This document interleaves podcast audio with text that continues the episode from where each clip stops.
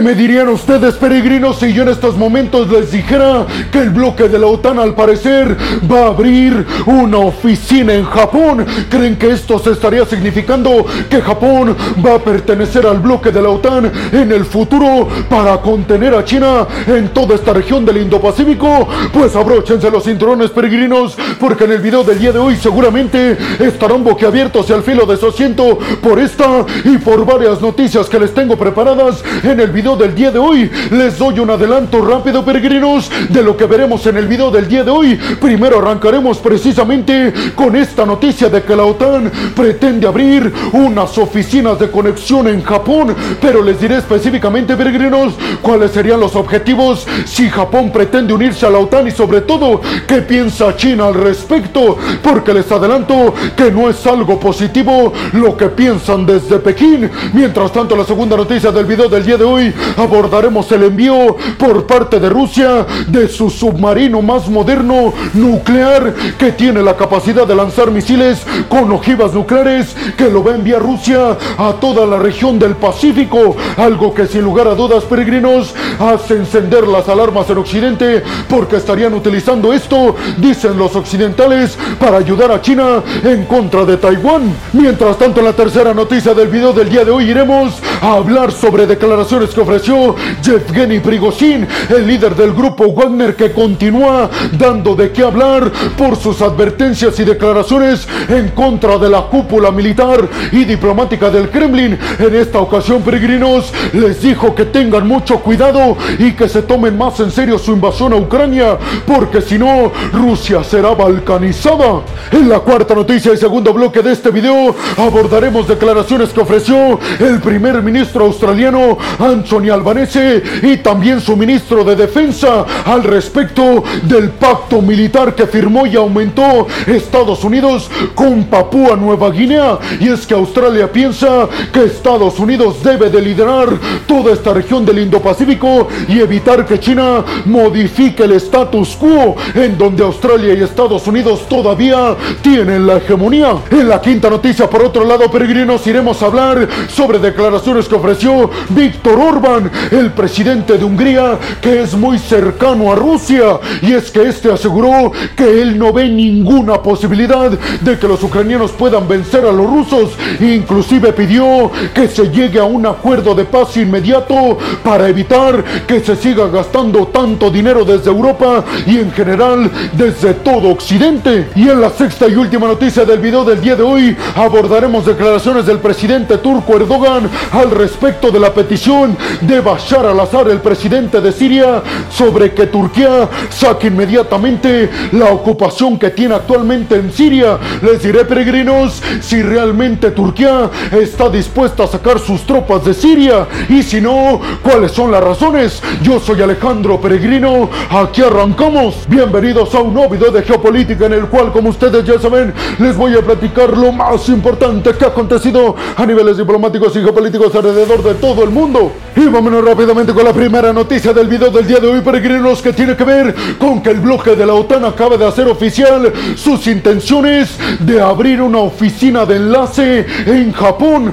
una oficina que le permitiría al bloque de la OTAN, peregrinos, tener muchísima mejor coordinación y ser más eficientes en cuanto a la compartición de información militar entre el bloque de la OTAN y los socios que tienen los Estados Unidos en esta región del Indo-Pacífico en contra de China. ¿Cuáles socios peregrinos? Pues Corea del Sur, Japón, Australia, la India, Nueva Zelanda y Taiwán. Ante las críticas que ha desatado esta decisión por parte de la OTAN, peregrinos, los japoneses le han reclamado a Fumio Kishida que por ningún motivo lo permita o que inclusive jamás se le venga la idea a la cabeza de entrar al bloque de la OTAN. Ante esto, peregrinos, Fumio Kishida, el primer ministro japonés, aseguró que Japón bajo ninguna circunstancia y bajo ningún escenario va a querer adherirse al bloque de la OTAN, pero sí reconoció que ya hay charlas muy avanzadas para que la OTAN tenga su oficina de enlace en Tokio, Japón. Básicamente, peregrinos, Fumio Kishida dijo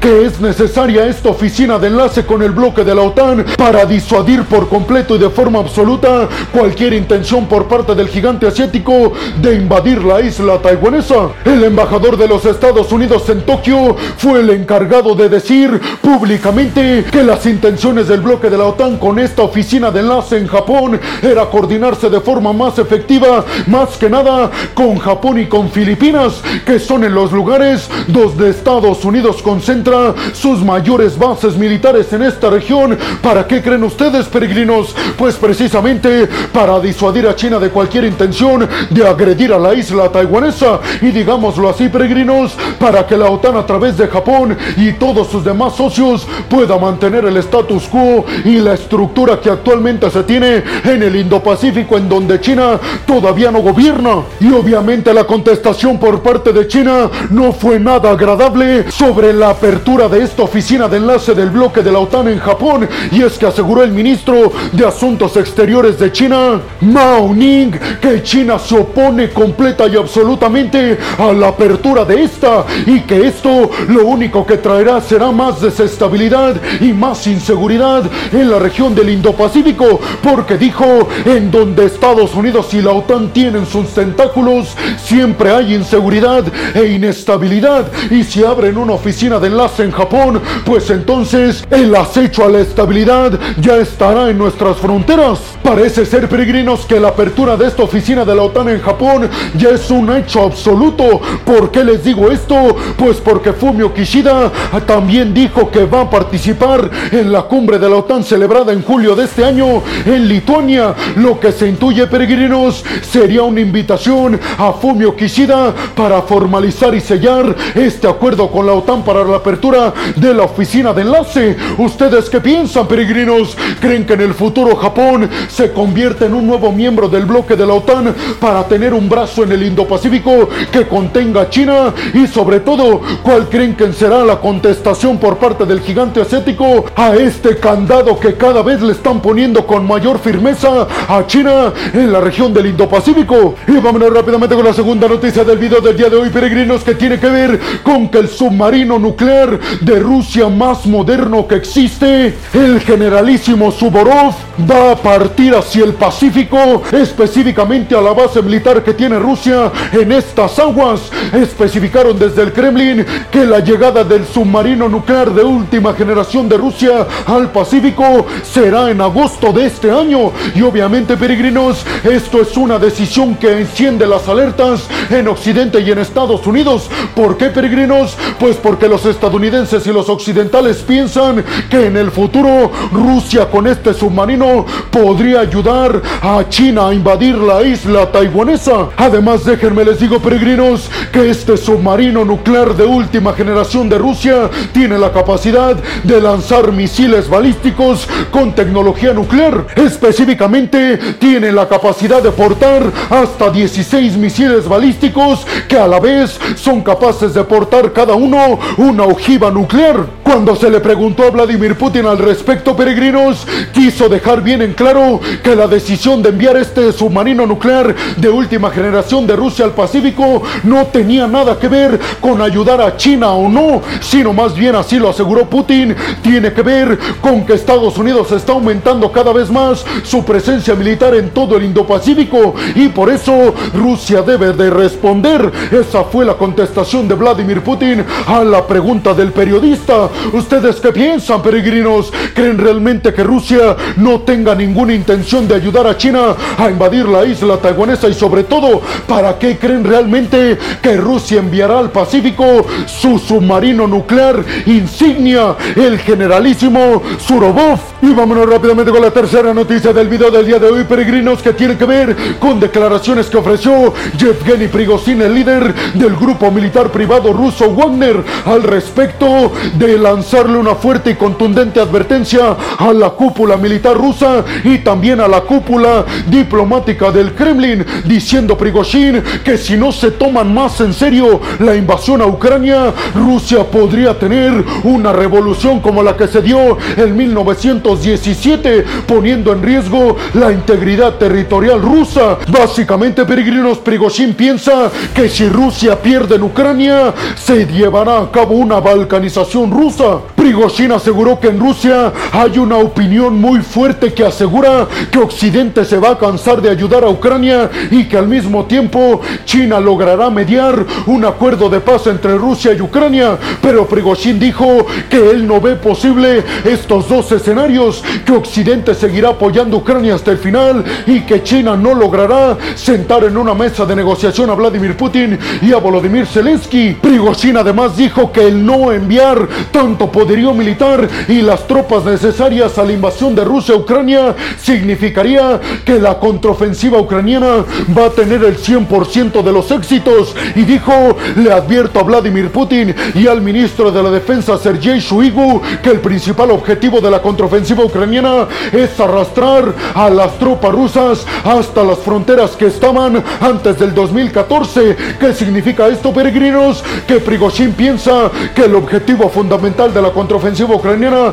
es recuperar Crimea y Prigozhin piensa que con estos argumentos actuales Rusia no podría defenderla, por lo menos de la contraofensiva ucraniana que se estará llevando a cabo en las próximas semanas con todo el poderío militar occidental. ¿Ustedes qué piensan, peregrinos? ¿Creen realmente que Prigozhin tiene razón sobre el hecho de que podría darse una balcanización en Rusia y sobre todo creen realmente que la contraofensiva ucraniana tendrá el 100% de los éxitos recuperando Crimea, sobre todo tomando en cuenta la debilidad de poderío militar y de tropas que evidencia Prigozhin? Y vámonos rápidamente con la cuarta noticia del video del día de hoy, peregrinos, que tiene que ver con que desde Australia el primer ministro Anthony Albanese y el ministro de la defensa australiana se manifestaron demasiado a favor de la firma en el aumento de la cooperación militar entre Estados Unidos y Papúa Nueva Guinea, asegurando Anthony Albanese que este acuerdo planteará un papel mucho más protagonista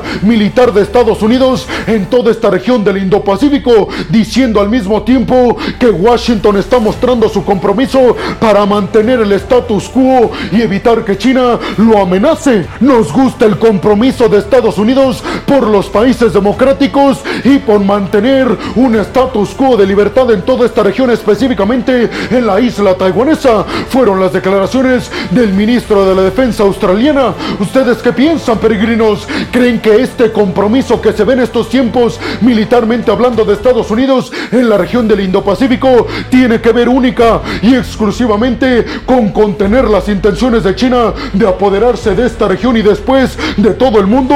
Y vamos rápidamente con la quinta noticia del video del día de hoy que tiene que ver con declaraciones que ofreció Víctor Orban, el presidente de Hungría, que ustedes ya lo saben, peregrinos, ha estado muy cercano a Vladimir Putin e inclusive se ha negado a sancionar económica y energéticamente al Kremlin, además de que ustedes seguramente también lo saben, ha bloqueado varios envíos de poderío militar por parte del bloque de la Unión Europea a Ucrania, pues sus declaraciones fueron encaminadas precisamente a que Ucrania, según él, no tiene ninguna posibilidad de ganarle a los rusos. Y dijo que los europeos únicamente están desperdiciando dinero porque la derrota es 100% segura y dijo necesitamos llegar a un acuerdo de paz porque la seguridad de todo el bloque de la Unión Europea está en juego si continuamos ayudando a los ucranianos. Sin embargo, peregrinos desde el bloque de la Unión Europea han criticado muchísimo el papel tan cercano de Orban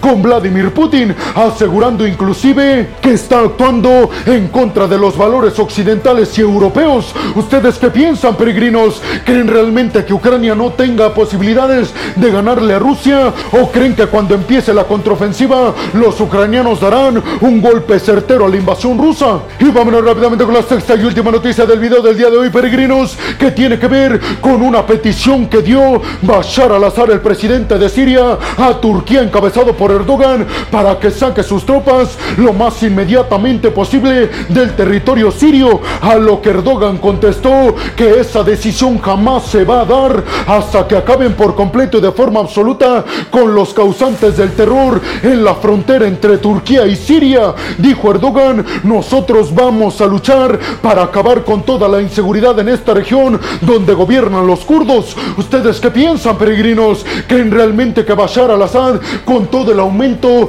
de relaciones internacionales que está obteniendo en Medio Oriente, le da poder de exigirle esto a Turquía, uno de los mayores ejércitos del mundo? Y bueno, hemos llegado al final del video del día de hoy, peregrinos. Les quiero agradecer muchísimo todo el apoyo que me dan. Sin ustedes, yo no podría dedicarme a lo que más me apasiona en el mundo. Así que muchas, pero muchas gracias, peregrinos. Sin más por el momento, nos vemos en el siguiente video de Geopolítica. Hasta la próxima.